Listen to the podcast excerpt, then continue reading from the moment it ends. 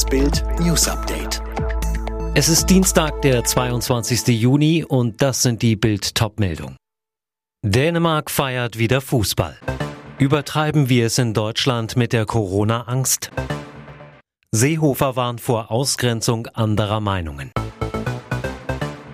Dänemark feiert wieder Fußball. Neun Tage nach dem Herzstillstand von Christian Eriksen gibt's für die Dänen doch noch ein Happy End bei der EM. Durch das 4 zu 1 gegen Russland geht's dank Platz 2 in der Gruppe direkt ins Achtelfinale, weil Finnland gleichzeitig 0 zu 2 gegen Belgien verliert. Tollhaus Kopenhagen.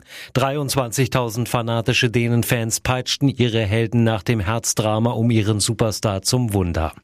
Dieser Fußballabend ist dänestark Dänemark. Im Parallelspiel der Gruppe B gewinnt Belgien gegen Finnland 2 zu 0. Was für ein Drama in dieser Gruppe, in der man zwischendurch einen Taschenrechner braucht. Ständig ändert sich die Tabellenkonstellation. Zwischendurch hätte sogar mal die Fairplay-Wertung entschieden.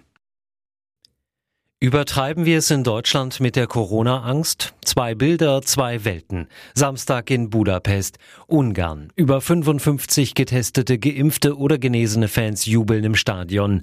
Montag in Berlin. Die geimpften Parteichefs von CDU und CSU, die Schutzmaske im Gesicht, strecken einander den Ellenbogen entgegen.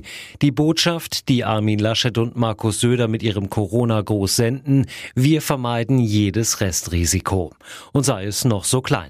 Schon klar, die Regierung will, dass wir uns wegen der niedrigen Corona-Zahlen nicht in Sicherheit wiegen. Doch das Problem ist, ihre übertriebene Corona-Angst hat schwere Nebenwirkungen für Millionen Menschen. Welche das sind, lesen Sie auf Bild.de. Horst Seehofer warnt davor, jemanden nur weil er eine andere Meinung hat, auszugrenzen.